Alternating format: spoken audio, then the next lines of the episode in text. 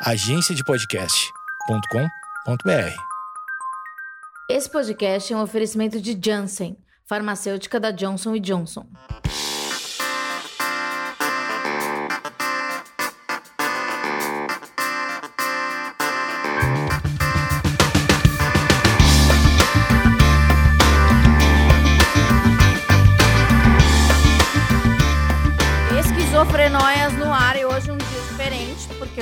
Está acostumado com o programa na segunda-feira.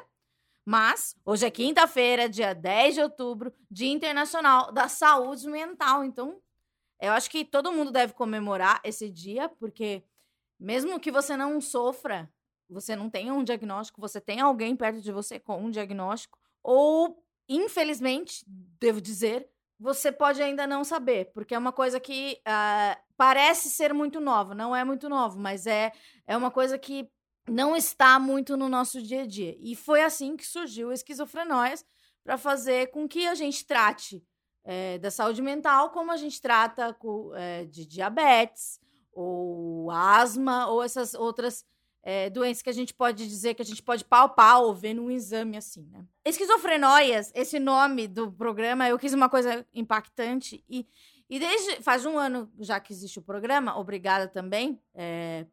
Sei lá, eu achei que não fosse durar um ano, porque eu achei que saúde mental não seria um, um assunto eh, que, que despertasse o interesse das pessoas. Mas é, quando eu coloquei esse nome, muita gente achava que era um programa é, sobre esquizofrenia, que eu era esquizofrênica, ou que eu recebia pessoas com esquizofrenia.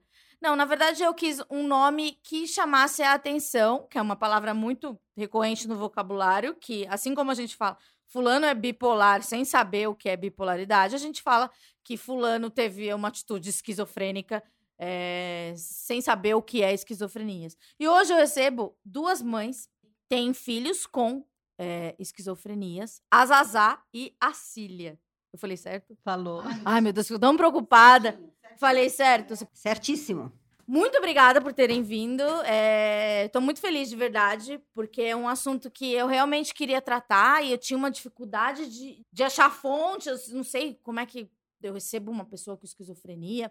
É, eu vou falar rapidinho. é, quem são essas mulheres? É, a Zazá tem 67 anos, ela é aposentada e tem um filho de 38, o Daniel, que foi diagnosticado, é, ele foi diagnosticado com esquizofrenia paranoide aos 22 anos. Então, é pouco tempo, digamos. É, é, ele, ele passou mais a parte da vida dele sem diagnóstico. Agora tá empatando, né? Tá empatando, 18 anos. É, ele é deficiente visual e perdeu total a visão aos 17 anos. Esse trauma emocional foi o gatilho para esquizofrenia.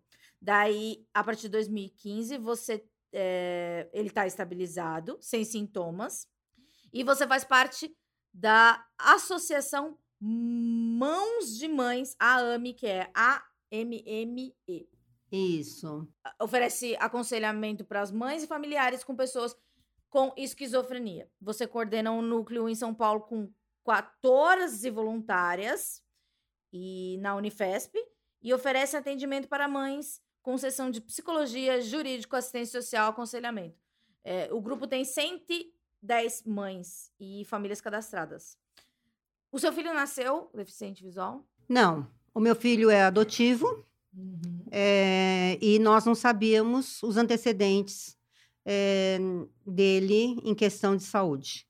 Ele foi saudável é, até os 16 anos, mais ou menos, quando ele começou a ter problemas é, de visão, uma certa dificuldade com, as- com a visão noturna. Nós começamos a investigar, a investigação eh, naquela época, 1999, eh, de 97 para de 98 para 99 era um, um pouco mais hum, não tão avançada. E nós chegamos em 99 ao diagnóstico através da Unifesp, do Instituto da Visão, com a eh, doutora Juliana Salum, doutor Michel Fará, que são os retinólogos né, da- da- da- do Instituto da Visão, no diagnóstico de retinose pigmentar. E em um grupo de apoio também a mães e familiares chamado Grupo Retina, que eh, estava fazendo uma, um trabalho de quantos eram os, eh, os portadores de retinose pigmentar no Brasil. E eu tive muito apoio desse grupo, mas eh, mesmo assim eh, o Daniel foi para os institutos, foi para o Laramara, foi para o Dorina Novil, mas eh, ele estava em tratamento, essa foi a minha sorte, né, a nossa sorte, nossa família. Ele estava em tratamento psiquiátrico para ter um apoio pela perda da visão, quando ele teve o surto psicótico. Ah, então, nesse grupo de apoio, você já recebia um suporte para a saúde mental dele. Eu, eu recebia um suporte para que ele vivesse sem a visão. Certo. Então, Tá. ele teve que reaprender a viver sem a visão. E a família teve que reaprender a viver com um deficiente visual em casa.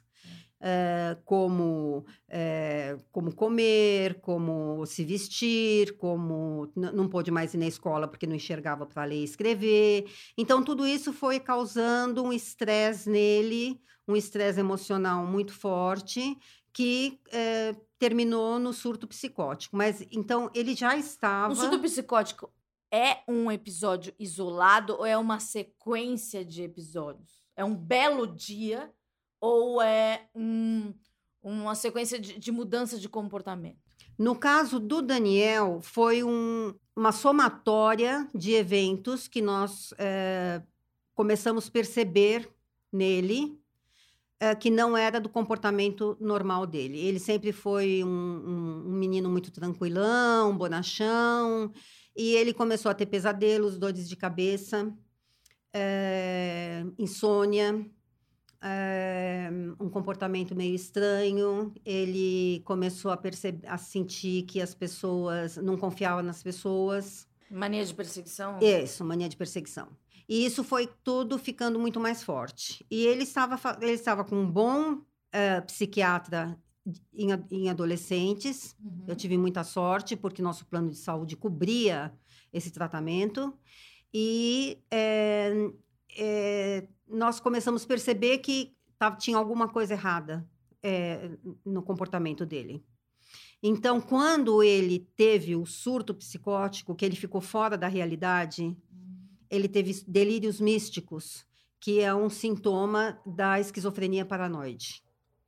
Delírios místicos. Ele fica fora da realidade, ele não vê você, ele vê através de você. Ele só pensa em Deus, demônios, Satanás. Ele tinha. eh, vocês têm uma, uma religiosidade, religi- religiosidade Sim. forte. Sim, nós éramos, é, nós tínhamos a nossa religião em casa, mas é, isso é comum em até todos. em pessoas que não têm. É, não o delírio- religião. O delírio místico é igual em todo, o, o sintoma delírio místico é igual em todo é, é, o sintoma esquizofrênico do surto delírio místico em qualquer pessoa que tenha esquizofrenia paranoide que tenha delírios místicos. É incrível. É um sintoma idêntico. Em todos isso é cultural, né? Está inserido na sociedade É, todos esses é conceitos. incrível como Então, é igual o sintoma. Então, no Escapa. nosso grupo, na AME, a gente vê as mães dizendo: é inacreditável como o sintoma do meu filho aqui no interior do Amazonas é igualzinho o sintoma do filho da Zazá em São Paulo. Por isso a importância desses grupos de apoio. Exatamente. Naquela época, eh, você falou 99, É. eh, não existia internet direito. Não, não como era existe. 99. 99 ele perdeu Ah, a visão. tá. O surto psicótico foi em 2002. Mesmo assim, é, não, não, é, é, grupos de, de WhatsApp, Não, de não, Facebook, não, não. era uma coisa Não super tinha. popular. Não, não Como tinha. é que vocês montavam essas redes de apoio? Não, nós não tínhamos rede de apoio naquela época. O que eu era tive. O que eu tive, que eu tive muita sorte, foi é, é, que é, o Daniel, o- ele teve no terceiro dia de surto, ele teve indicação do psiquiatra dele de um hospital dia. Tá. Um hospital dia maravilhoso, que Que trouxe é aquele hospital que você, fica durante o dia e vai embora para casa à noite. casa. Tá. Porque eu não queria um hospital tradicional onde o Daniel ficasse afastado da família e perdesse o vínculo com a família. Mas às vezes é necessário, você acha? Às vezes é necessário. Se o paciente for violento, agressivo, é, é, você tem que deixar no, no hospital, né? E o Daniel não tinha nada disso. Ele ficava numa cadeira sentado e falando, falando, falando. Você conversava com ele, mas ele via através de você. Ele não via você. Ele via os pensamentos dele e o que ele ouvia. E o diagnóstico? Ele já estava com um psiquiatra, demorou muito tempo pra. Sim, quatro meses e meio. Quatro meses. Quatro meses Daí e meio. tinha a confusão de diagnóstico. Ah, ele pode ser isso, pode ser aquilo. Pode, pode ser qualquer tipo de, pode, de, tran- de transtorno, né? E depois de quatro meses e meio, que se chama anamnese, que é o comportamento, que é a análise do comportamento do paciente, Tá. é, é dado o diagnóstico. Então, às vezes, é muito é, é complicado você ir a um psiquiatra uma vez e o psiquiatra dizer assim para você: você tem esquizofrenia. Aham. Como que ele pode afirmar que você tem esquizofrenia numa única consulta? Muito difícil. Ele tem que, que, que analisar antecedentes daquele paciente. O, da- o meu filho, ele ficou no hospital dia das nove da manhã às quatro da tarde, sendo avaliado pelo psiquiatra, por terapeutas, por psicólogos, e o, o, o diagnóstico dele demorou quatro meses e meio para sair. E mesmo assim, é, é, o, Não, uma o diagnóstico não é você bater um carimbo e dizer, é uma, é uma, é uma doença mental. É o que a gente sempre fala aqui, você não é o seu diagnóstico. Eu já fui Você diagnosticada como ansiosa, depressiva, não sei o quê. Eu não, não vou colocar um carimbo na Você minha não é um cabeça. rótulo. Depressão. É. Você não é um rótulo, você não é a esquizofrenia, você está com esquizofrenia. Aham. Agora, a esquizofrenia não tem cura. Então, Ah. o que, que acontece? Você é tratado os sintomas. Agora eu vou apresentar a Cília. Ela tem 56 anos, não perguntei se posso, posso falar também. Mas é lindona. Linda, que cabelo. Eu queria ter cabelo. As duas têm o cabelo, meu cabelo dos sonhos. Vou, vou tirar até Eu, hein? foto pra, pra pegar de referência daqui uns 20 Tá anos. É, você tem um filho que foi diagnosticado, o Arthur, é, em 2018. Ele tem 23 anos. Após passar no vestibular da USP, é, ele passou por internação domiciliar. Internação domiciliar é a mesma coisa que esse do dia? Não. Como que é ainda? Em casa mesmo, com a gente. E, mas daí vem uma equipe de médico? Então, é, em princípio, o doutor disse que talvez ele nos indicasse. Tem um nome próprio dessa pessoa que vem nos visitar, eu já não lembro mais. Tipo um AT, acompanhante terapêutico? Ah, é isso, acompanhante terapêutico, exatamente isso. Mas no fim, ele falou: vocês estão se saindo tão bem que eu nem vou indicar nada, continue assim, e assim foi.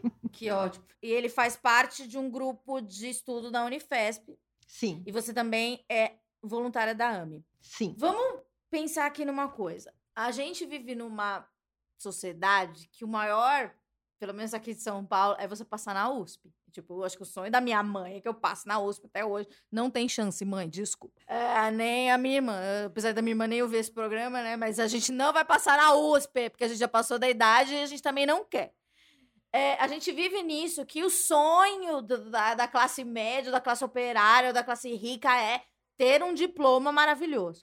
Seu filho conseguiu, que, que imagino que é, eu nunca tentei passar no vestibular difícil, porque eu, eu não gosto de estudar, é, mas tem que ter uma disciplina, etc. É absurdo, absurdo. Ele deve ter estudado muito, muito, muito, se Sozinho em muito, casa. Sozinho. Ah, Ele não fez cursinho. ainda, ainda é inteligente. O bichinho. Eu estava desempregada e ele queria fazer. E ele de- devia ter uma rotina absurda de, de estudo, horas e horas. Sim, sim. Nós compramos um cursinho é, Online. online para ele e ele fez. E daí ele passou. Só que daí é, acontece, ele teve, vamos falar, que- eu posso falar que ele teve um surto? Sim, pode. Só que a sociedade, como um todo, como a gente pode Como dizer, um todo. a sociedade, a gente não vai aceitar que uma pessoa que passou na USP tenha o direito de dar uma despirocada. É, Tô de certo ou não? uns dois ou três Porque isso aí é o objetivo de todo mundo. Qual foi a reação da família quando percebeu que aquilo poderia ser o, o fato desencadeante? Porque, que nem seu filho, seu filho, ele, ele perdeu a visão. É uma coisa traumática. É, a gente consegue assimilar de maneira. Ah, perdeu a visão. Um gatilho. gatilho. Mas, meu Deus, ele teve o que ele sempre sonhou e foi um gatilho. Não é, não é bem assim. Hoje a gente olha para trás e você vê a esquizofrenia lá. A gente é que não via. Tá. Então entende? Vamos, então vamos tem os indícios assim. Eu, eu vejo hoje, uh, a gente vai tentando ler e, e, e, saber mais sobre a doença e querer saber de sintomas, como é que isso acontece, como é que isso vem na vida da pessoa. E hoje eu, eu, eu olho para o Arthur lá pequenininho, eu já vi casos, porque é, é, eu, eu, eu já li né, é, documentos, relatórios médicos que contam né, o que, que, pode ter acontecido na infância. E eu vi o meu filho ali, teve um perfeito, era a cara do meu filho aquilo. Mas Como ele era alguém pequeno. Na sua família? Não, não tem, não tem histórico de doença mental. A única doença mental mais próxima que eu conheci era a avó dele, uhum. a avó paterna. É, ela teve Alzheimer. Tá. E hoje em dia, né, hoje em dia, eu olho para trás assim e eu vejo que o, o avô paterno dele, eu tenho certeza que ele era bipolar. Mas a gente uhum. não tinha esses diagnósticos, né, há, há 30, 20 anos claro. atrás. Né? Não existia isso. Né? Você falar em psiquiatra, psicólogo já era um horror, né? Imagina Sim. psiquiatra, né? Até é, é muito triste, mas neurologista, hoje, meu Deus, né? Meu Deus do céu, né? Então fica assim, mas eu olho para trás e eu, né? Agora eu não sei se é assim. Eu sei que pode ser hereditário, pode não ser. É, pode ser um, Desencadeado por alguma coisa. Desencadeado por uma tristeza, por um, um, sentimento muito ruim, eu não sei. Mas no caso do meu filho, eu hoje eu olho e eu vejo que estava lá. Sempre esteve lá. Mas na época, antes de perceber isso, vocês achavam que era um belo dia eles, ele não, ele estava assim. Hoje a gente sabe, né, que ele já não estava bem fazia muito tempo, né? Mas ele estava morando com o pai, então eu não sabia das tá. coisas que estavam rolando por lá, né? Tá.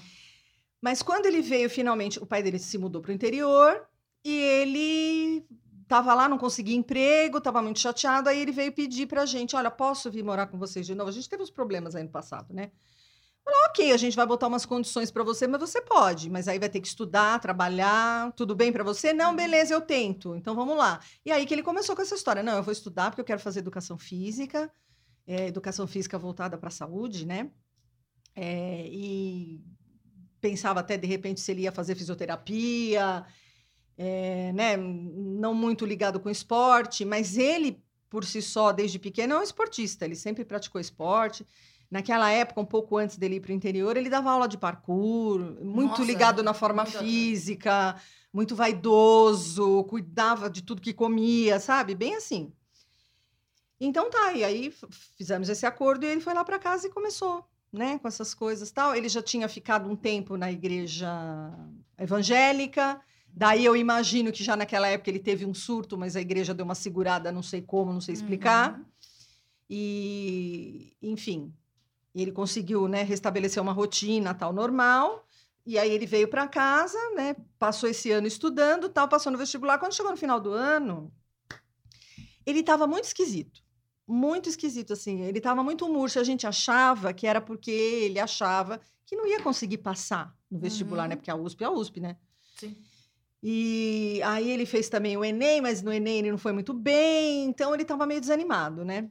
Aí virou o ano, tudo bem. Quando chegou, né? Saiu mesmo o resultado, Gente, para mim foi a coisa, uma das sensações mais maravilhosas que eu já tive na vida, porque é aquilo que você falou, né? Que quem é o pai e a mãe que não quer que o filho passe do vestibular e entre na USP, né? Poxa claro. vida.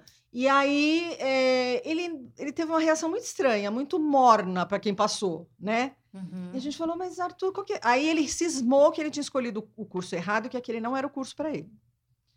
A gente, mas como, Arthur? Então faz o seguinte, ó, você vai lá, começa a fazer, né? depois você muda de curso, você pode fazer isso, né? Aí ele se conformou com essa ideia e tal. A gente foi para fazer a matrícula e teve aquela folia toda e pintaram o USP na cara dele, sabe? Aquelas coisas, né? De, de... Uhum. Da tradição, do Rio. É, da tradição aqui, ó.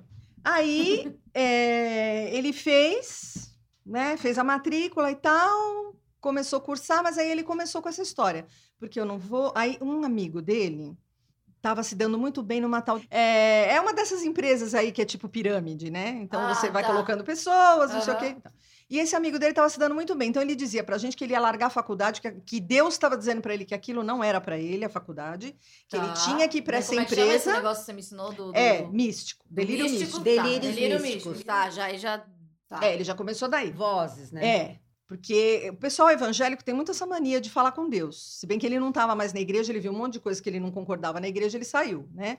Mas ele tinha sempre esse negócio de Deus, de Deus e falar com Deus. Então, normal, qualquer pessoa tem esse discurso, não Aham. precisa estar com alguma doença mental Mas aflorada, né? Eles ouvem vozes Ouve. o tempo todo? O tempo todo. Durante a crise ou agora que eles estão bem? Mesmo durante- agora. Mesmo agora. Agora uma pergunta, porque quando eu falo na minha cabeça, eu ouço a minha voz. É. É, é outra pessoa que fala? Não, é outra pessoa que fala. E sempre pejorativamente. É, eu não sei muito bem dizer. Tem vozes que são bondosas. Eu já vi casos de gente que, que a voz é legal com eles, eu não sei.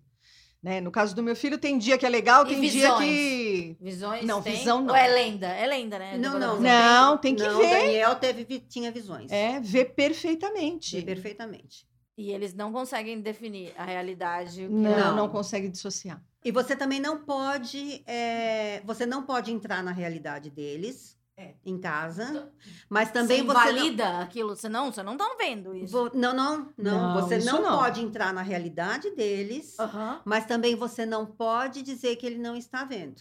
Então você tem que afirmar para ele, isto é um sintoma da sua Isso. doença. Exatamente. Isto Racionalizar é todo o um processo. Racionalizar. Exatamente, racionalizar Porque tudo. senão eles não aceitam a doença. Tá. Em quanto tempo eles demoraram pra aceitar a doença? E quanto tempo vocês demoraram também? Eu aceitei de imediato porque eu tive muita, muito apoio da, da- da- do hospital de onde ele estava. E o teu filho?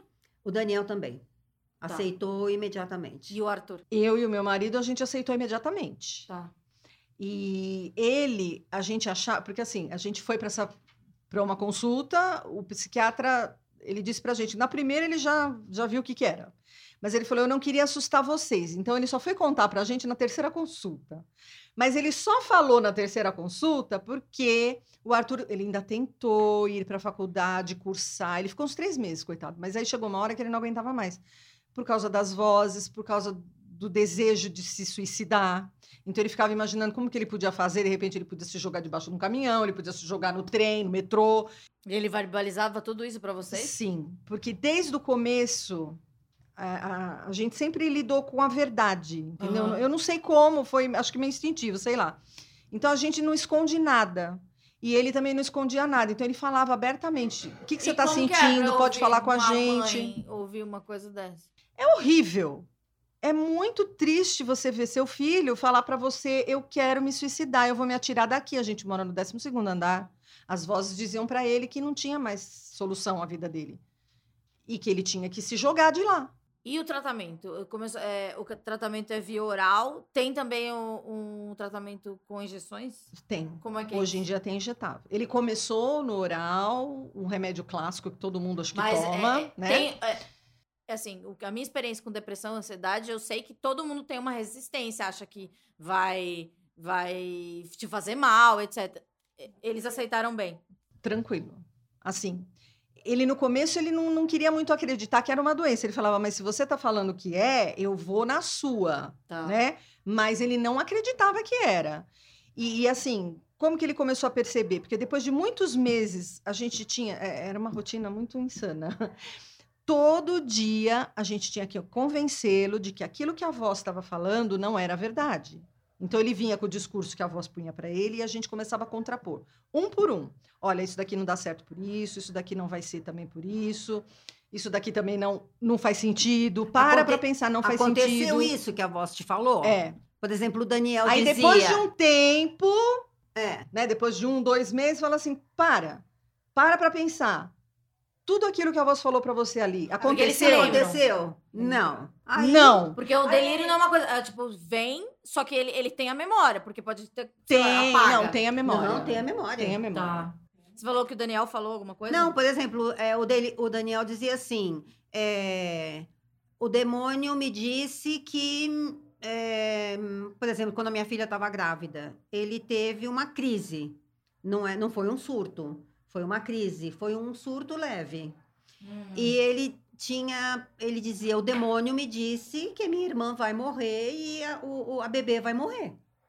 Então ele ficou os nove meses de gravidez da minha filha, dizendo que o bebê ia morrer, que a minha filha ia morrer, que o bebê ia morrer. Quando nasceu a minha sobrinha, uma linda, maravilhosa, minha filha também linda, maravilhosa, eu falei para ele: então, Daniel, cadê a voz? Era bem É assim, que mesmo. Você prova que Sabe? é, uma viagem. Sim. Sabe, Daniel? É, são sintomas da doença. E o tratamento? Como eles se medicamentoso, medicamentoso. Medicamentoso. Você tem que acreditar, o teu filho tem que acreditar, o teu familiar.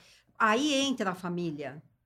Aí entra a aceitação da família. Porque Claro. se a família não aceita, como muitos casos, talvez 80% do caso, os casos, se a família não aceita que o familiar tenha doença, como que o familiar vai aceitar que tenha doença e precisa tomar remédio? E o aceitar não é, não é acreditar que ele tem a doença, é porque o meu filho, porque eu.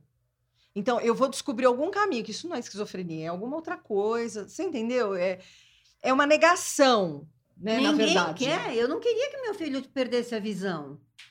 Eu não queria que meu filho tivesse tido um surto psicótico e desenvolvesse uma esquizofrenia que é incurável. Só que eu não tenho outra alternativa a não ser aceitar e tratar. E buscar o melhor tratamento para ele, como a Cília disse. Eu, na, na- nos 14 anos que o Daniel ficou na clínica, no Hospital Dia, no contato que eu tive com os, os profissionais da clínica, pelo que a Cília conta do caso do filho dela, eu sinto que a, a pressão dele estudar numa USP foi tão grande que ele pensou: eu não vou conseguir Uhum. estudar numa USP. Entendeu? E ele já vinha com alguma coisa lá atrás, é, com algum sintoma de negatividade na vida, que quando ele veio com aquela responsabilidade de ter que enfrentar uma USP, ele preferiu surtar.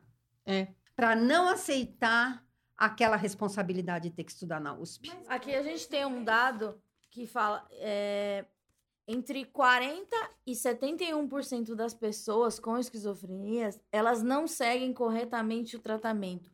O quão prejudicial é isso? Nossa, é tudo. Porque eu, eu vejo, por exemplo, meu filho, assim.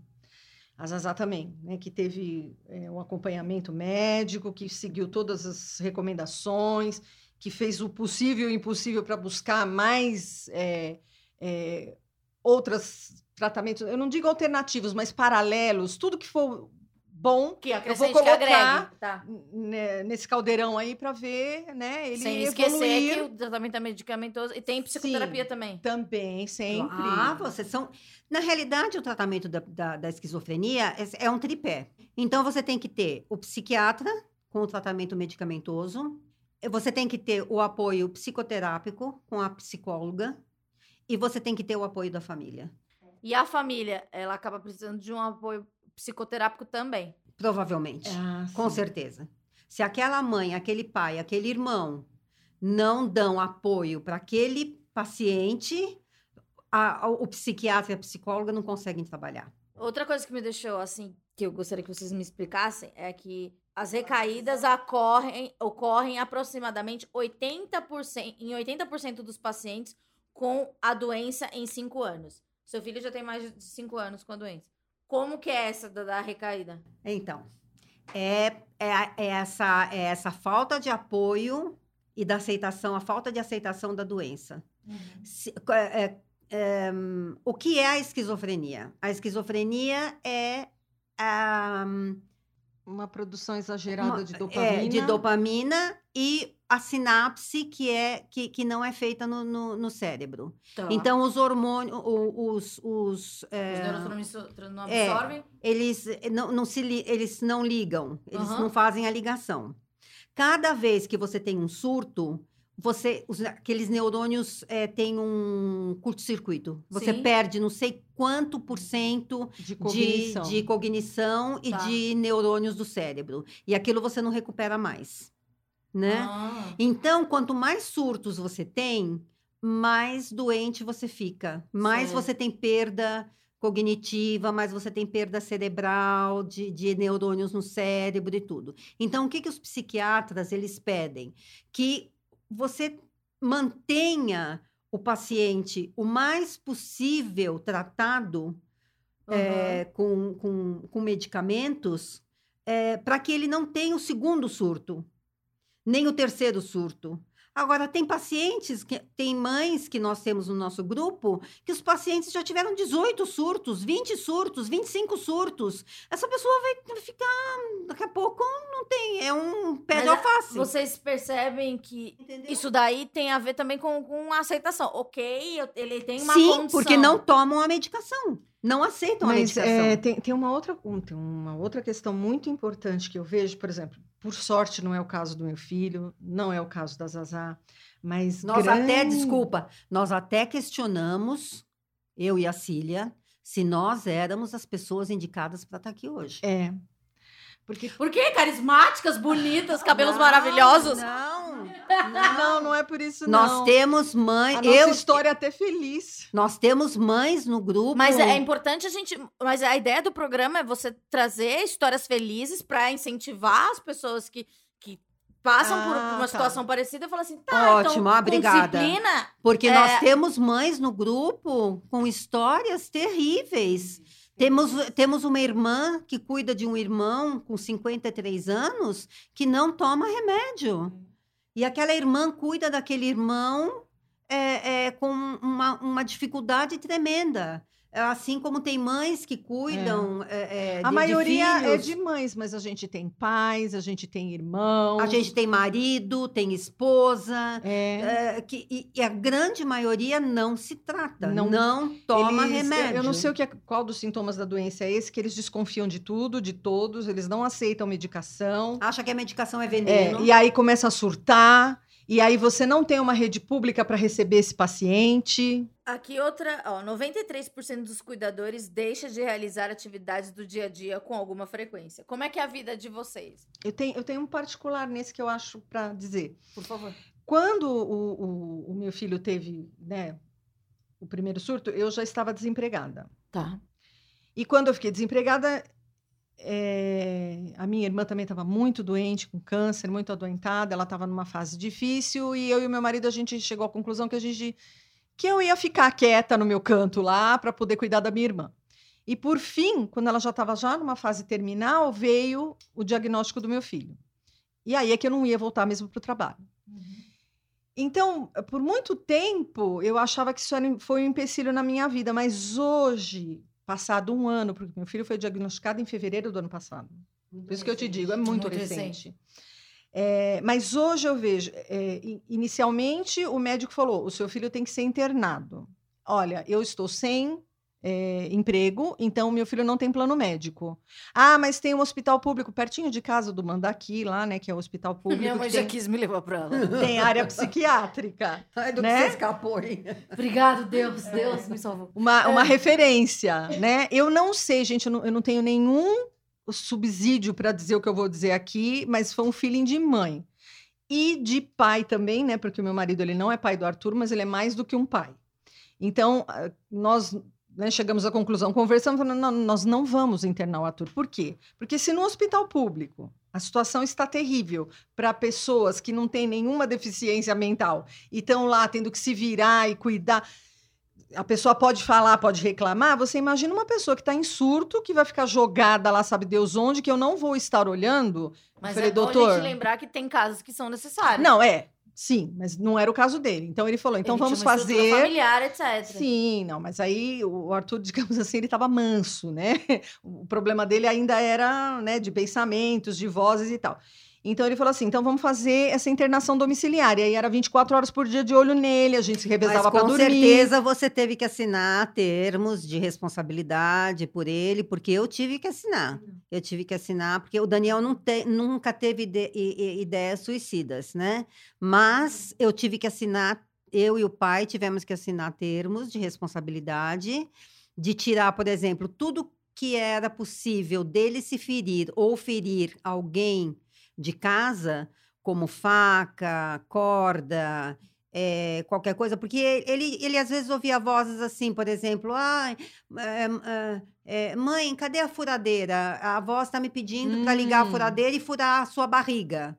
Que É eles querem que eu fure a ele sua barriga. Ele fala que aí tem uma voz mesmo. É, a voz tá sim. A mandando. A voz, há uma voz mesmo. A voz está mandando eu matar a Pupi, a cachorra dele. Meu senhor. Eu tenho que matar a Pupi, tenho que pegar uma faca. Onde tá a faca? Não, Aqui tem faca, uma não- faca afiada para eu abrir a Nunca, barriga nunca. dela?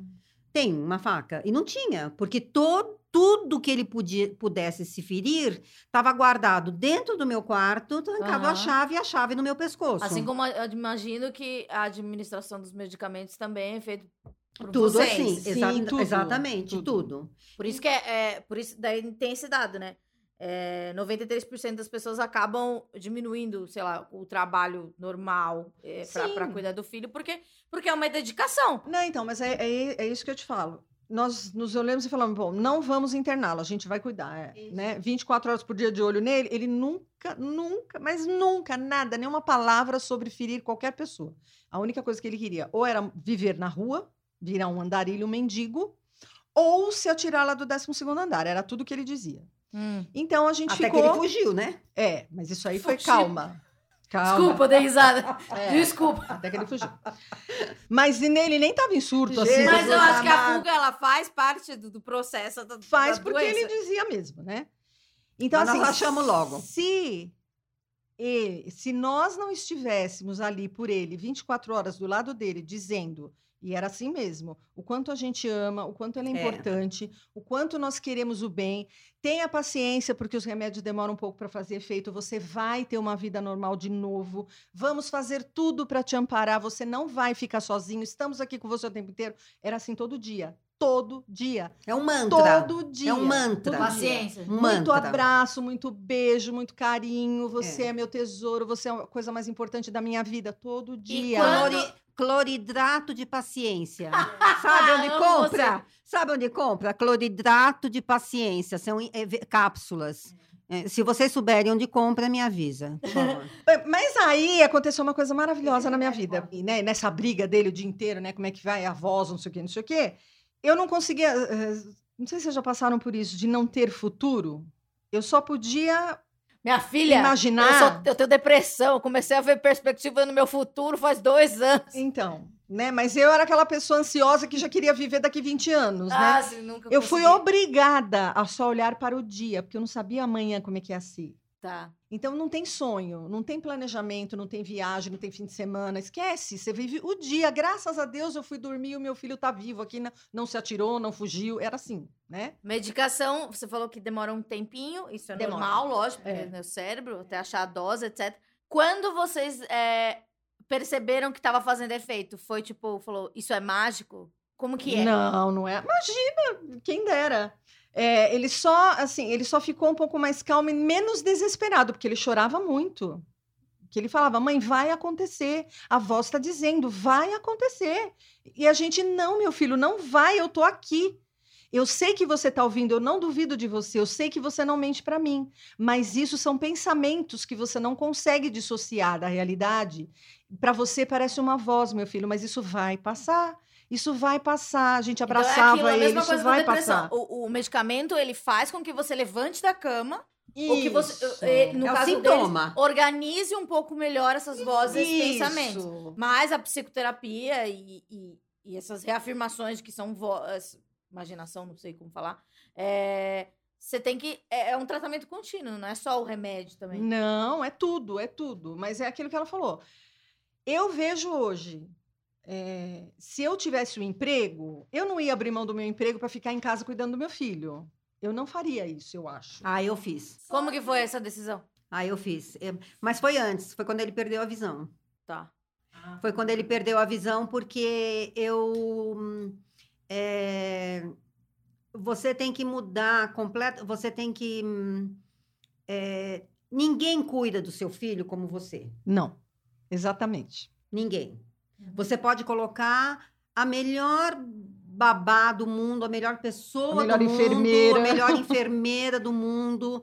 Ninguém vai ter a paciência que você tem, ou a, a autoridade que você tem, ou saber o momento certo é, é, de, de você é, acionar os controles do seu filho do que você. E olha, Você meu tem a filho história é dele na filho mão. adotivo, né? Não é como dizem, né? Ah, filho adotivo, é diferente. Não, não, Não, é. não é diferente, Não não. é, mesma coisa. É igualzinho. Aqui fala que 78% das mulheres, das, cuida- das pessoas que cuidam, são 78% mulheres, em média 43 anos. E, e- e, É, é, vocês são Isso. parte da estatística. estatística. É, É. E é sempre uma, galera, uma pessoa com um grau de parentesco. Tem gente, assim, muito do dom da, da bondade que ajuda pessoas aleatórias nesse grupo de pessoas, de mães, assim. Uma pessoa que, que, que não tem o grau do parentesco, assim, que, que quer ajudar. não- É difícil. É difícil. Porque você tem que ter uma motivação pessoal. No né? nosso, Não, no tem nosso que ter muita grupo- intimidade com É. o paciente, eu acho, para você poder efetivamente pôr a mão na massa. É, difícil. É, principalmente no caso da esquizofrenia, é, quando a pessoa está em surto, é, hum, é, funcionária é, da, da sua casa tem medo. Claro. Então, as primeiras que vão embora. É, a família se afasta um pouco, porque tem medo que seja chamada para ajudar. Então, é, a família também se afasta um pouco, em qualquer nível social. Uhum. É, a gente percebe também que em qualquer nível social, o primeiro que se manda é o marido. O pai vai embora de casa. Não aceita aquele filho. Ou fica em casa, mas não aceita aquele filho. Aquele filho é, não é doente, mas aquele filho é vagabundo, aquele filho é preguiçoso, aquele filho não tem Só doença nenhuma, ele está É enganando a manha, mãe, ele tá é mãe. Rola isso? Muito, muito. muito. No começo da doença, nos primeiros. É, porque a, a- a tal da avolição, que é um dos sintomas da esquizofrenia, a pessoa ela não tem coragem de levantar da cama Como nem para tomar uma água, nem para tomar banho. para nada. É, custa muito levantar da cama, se movimentar. Preguiça. Teu filho é preguiçoso. Vagabundagem. Vagabundagem. Teu filho é preguiçoso. Teu filho isso, teu filho aquilo. Você entendeu? Então, é, é, é difícil você conseguir ajuda. Então, quem é que vai cuidar daquele filho? A mãe. É. Entendeu? Uma tia, às vezes, nós temos casos no grupo de mães que tem, às vezes, uma tia que ajuda, uma avó. Sempre uma mulher também. Sempre uma mulher. É, uma mai- na, na grande maioria dos casos, as mulheres É. são as que ficam com o pacote de presente É, ali. é, que ajudam. É, quando seu filho começou o tratamento, como. é, o que, que você sentiu, assim, da melhora?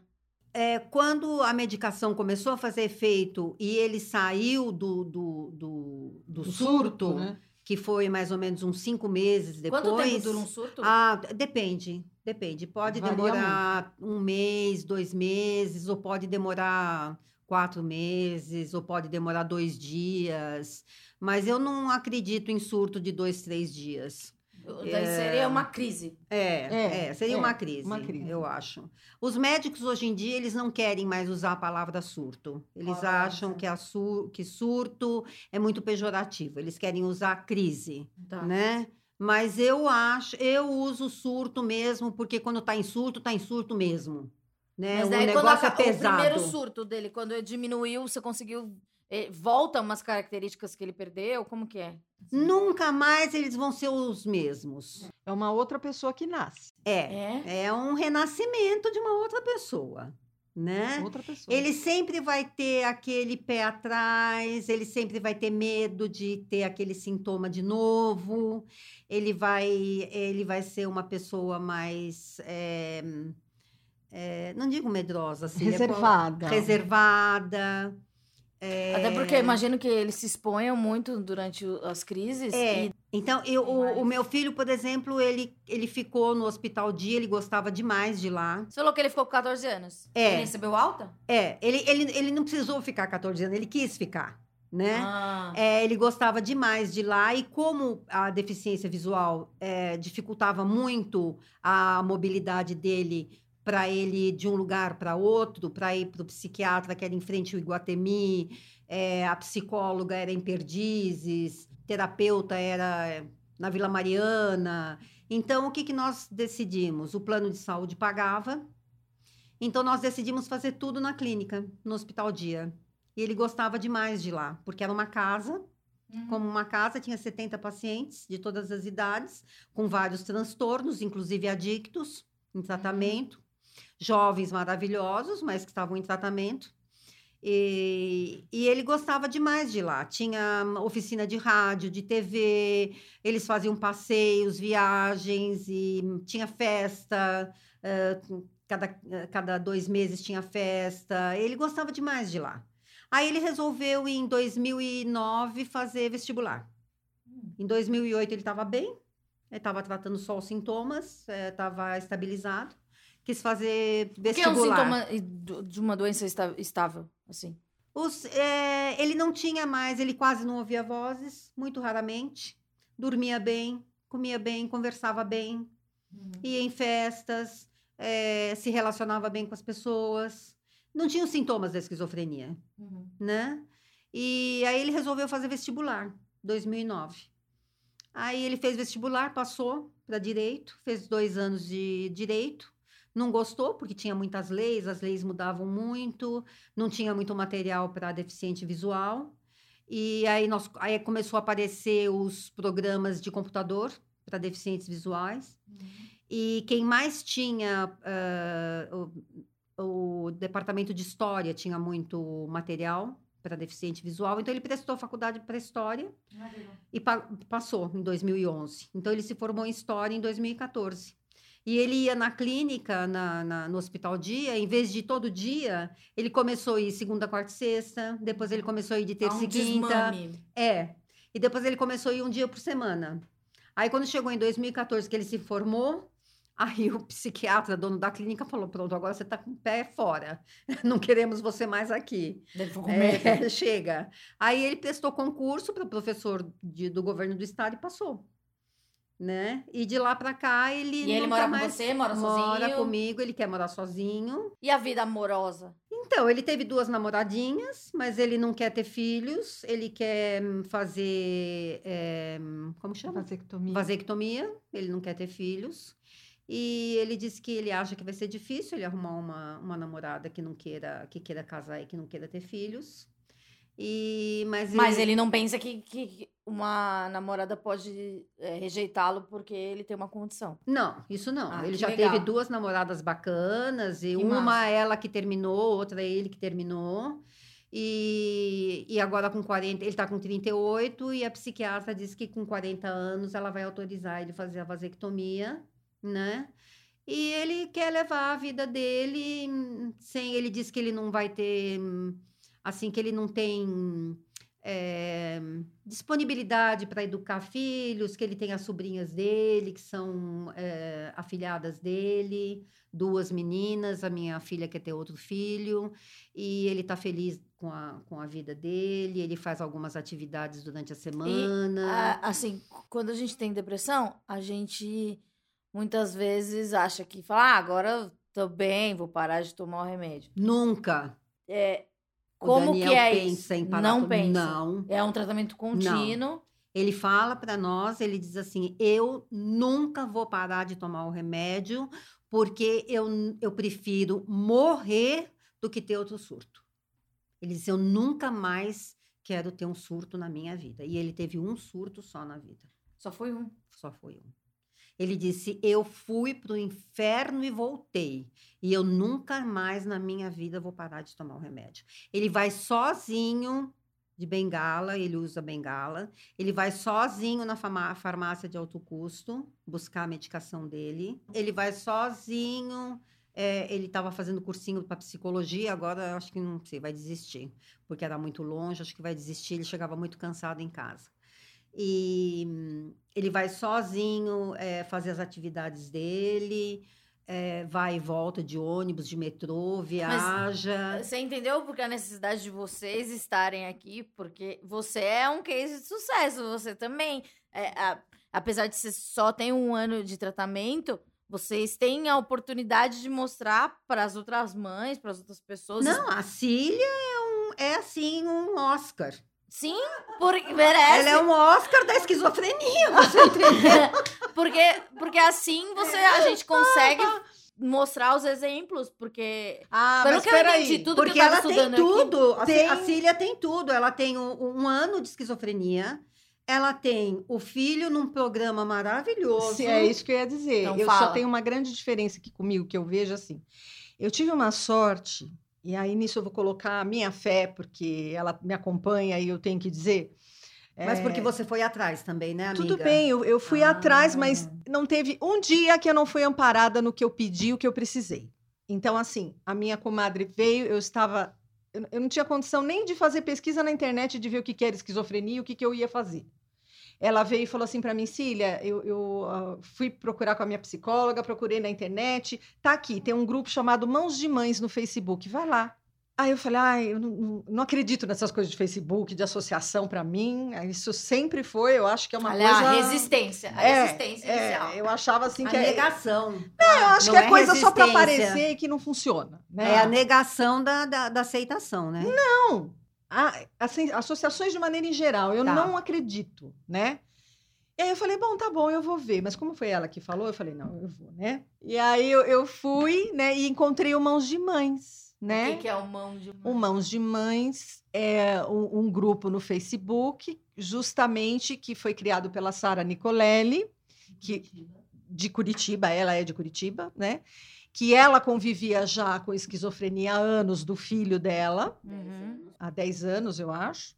Ela criou esse grupo em 2012, ela começou a fazer vídeos, né, a respeito da esquizofrenia, do que ela o que se passava com o filho dela e tal. E eu conheci esse grupo ano passado, né? Mas aquilo para mim foi maravilhoso. Eu falei, gente, que coisa, né? E eu, eu vi um vídeo dela, assim, que ela estava da cozinha da casa dela, com o cabelo assim, sabe? Toda Simplicidade. despojada. É, toda despojada, aquela coisa assim. E eu falei, nossa, né, gente de carne e osso que tá com o mesmo, sente as mesmas coisas que eu tal. E ali fui vendo o Facebook e eu descobri que existia um grupo de WhatsApp. Aí eu pedi para Sara, né, escrevi lá no Face, e ela me, me, me, me colocou no, no grupo do WhatsApp. Ali no grupo do WhatsApp, para mim, foi maravilhoso, porque parece que abre uma janela assim e você vê tudo. Então, você vê aquelas mães relatando o dia a dia delas, como é que era. Então, eu pude me encontrar. Aquilo para mim foi maravilhoso, porque eu falei, gente, eu não estou só. No grupo de WhatsApp, acho que nós temos quase 800 mães. É, hoje. Mas quando eu entrei, tinha acho que 250, nem isso quando É. eu entrei. E aquelas mães começam a falar e você vai vendo, então você vai vendo como é que a esquizofrenia funciona, que para cada paciente é uma coisa diferente, mas em alguns casos é parecido com o do seu filho. Sabe, ali você vai se aculturando, você vai. Muita informação, a Sara põe muita informação no grupo pra gente. E a gente tem gente que é voluntário ali no grupo, né? Que traz muita informação. E ali foi que começou a mudança da minha vida, porque é aquilo que eu falo, é, foi sorte ou não foi sorte, eu não sei, mas eu, eu, eu estive em mãos muito responsáveis. O Mãos de Mães é um grupo muito responsável. Ali no Mãos de Mães eu encontrei é, uma pesquisa de um remédio novo injetável. E, e, assim, no Mãos de Mães, as mães, os relatos das mães é de cortar o coração. É muito triste. E, e, e, assim, era isso que eu queria colocar era isso. Então, assim, as mães, é, é, elas vivem muito aquela dor, mas tinha uma voz ali no grupo, que era esta moça Zazá aqui, que ela dizia, mães, tenham paciência, fé no tratamento, você tem que seguir o que o médico fala, o seu filho precisa de terapia, o apoio da família é fundamental, vai dar certo. Vocês têm que Ah. dar tempo ao tempo. E eu gostava muito de ouvir o que ela falava, porque o que ela falava, falava comigo. Era o que eu estava buscando. E até quando foi para entrar na pesquisa, eu lembro que eu a procurei, eu não conhecia a Zazá pessoalmente. Eu falei, Zazá, tem essa pesquisa aqui que veio no grupo. Eu queria colocar meu filho, mas eu fico com medo. Meu filho é ratinho da Índia. O que, que eu estou fazendo? E ela falou: não, Cília, eles são muito responsáveis. Ele Porque o psiquiatra não foi favorável. Ele disse: para quê? Ele não está bem com o remédio, mas ele não estava bem. Ele vivia no outro planeta, ele olhava através da gente, ele parecia um robô em casa. Uhum. E eu falava, tudo bem, eu, eu, né, eu, eu aceito a doença, estava tudo certo, eu não estava negando, não era nada disso. Mas eu falava, gente, se tem algo que possa trazer vida para o meu filho de novo, por que, que eu não vou tentar? E aí eu falei com ela, ela me deu estoque, falei, quer saber? Eu vou. Meu marido, né, também sempre, meu marido, nossa, a gente tudo que foi feito, éramos nós três ali. E ele sempre muito preocupado com o Arthur, então tudo foi discutido, inclusive com o próprio Arthur. A gente nunca fez nada sem falar com ele. Por quê? Porque eu via lá no grupo que eles têm essa desconfiança da família, né? Então a gente fez esse pacto de verdade. Olha, eu só vou falar para você a verdade. Nem que seja. Eu, não vou mentir nem para te agradar, Arthur. E você vice-versa. Você vai me dizer tudo o que está acontecendo com você. E ele falava mesmo. Ele falava: olha, mãe. é, eu, eu, eu tenho vontade de me matar, mas é, mostrando para mim que as vozes nem sempre estão certas, Ó. até agora vocês têm mais razão do que elas. Então eu tô dando esse voto de confiança. Ele falava mesmo abertamente. Para as pessoas da família, a gente não escondeu de ninguém, sabe? Quando veio realmente o, o diagnóstico, a gente tinha certeza que era. A gente foi falando para quem né, apareceu e queria saber. E aí, é, mas a gente ficou muito ali, os três sempre, muito isolados ali, né? Porque ele também não se sentia vontade de ir para casa de ninguém, de ver ninguém, de sair, de, né? Nada. É, eles, é, é, na, na grande maioria, é, eles não gostam muito de sair da rotina. É. Uhum. É, então, eles, que- eles querem uma rotina mais ou menos é, que dê segurança para eles. Então, eu sinto muito isso no Daniel, né? É, por exemplo, e também, se você sai da rotina, cria expectativa neles. E a expectativa causa ansiedade. E a ansiedade pode causar uma crise. Uhum. Então, com o tempo, você aprende isso. Então, por, por exemplo, se eu vou viajar fim de semana, eu conto para o Daniel que eu vou viajar na hora que eu acordo ele, depois do café. Eu falo, Dani, então, olha, pega sua escova de dente, sua necessaire, que nós vamos passar o fim de semana na praia. Bom, gente, eu- a gente aprendeu muita coisa nesse programa, eu só tenho a agradecer. É muito incrível ter a oportunidade de aprender dessa forma. É, igual eu já falei aqui, é um programa educativo, a gente tenta fazer da forma mais didática e da forma mais humana e mais presente. Qual o recadinho que você queria? Agora é o momento, recadinho. O recadinho que eu e a Cília queremos passar é sobre a sabe? sobre a Associação Mãos de Mães, né? De pessoas com esquizofrenia. É, que ela já tem um ano de oficializada e que a Sara está há 10 anos já no Facebook com ó, a página da Mãos de Mães e com a página dos Filhos Amados com esquizofrenia, sim, é possível conviver, né? É uma página de aconselhamento para mães eh, e familiares. Nós temos atendimento pessoal em Curitiba e temos a- eh, também na Fazenda Rio Grande, que é um, um- como se fosse São Paulo, São Bernardo. E temos também eh, aqui em São Paulo, eh, com, como você falou, com psicólogos, advogados, terapeutas, mas eu já não estou mais nesse, nesse grupo. Eu, eu só estou atendendo no virtual. É, em função de uma série de fatores, eu não estou mais nesse grupo. Fatores pessoais meus.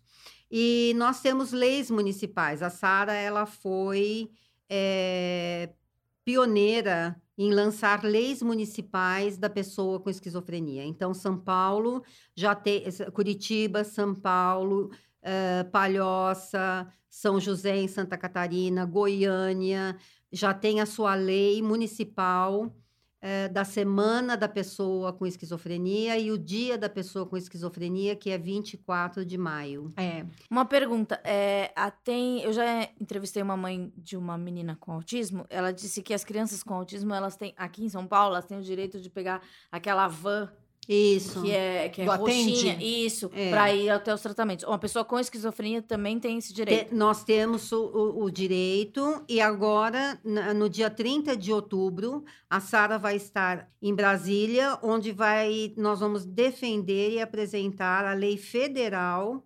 instituindo a semana de 20 a 27 de maio como a Semana Nacional de Conscientização da Pessoa com Esquizofrenia. E o dia 24 de maio como o Dia da Pessoa com Esquizofrenia.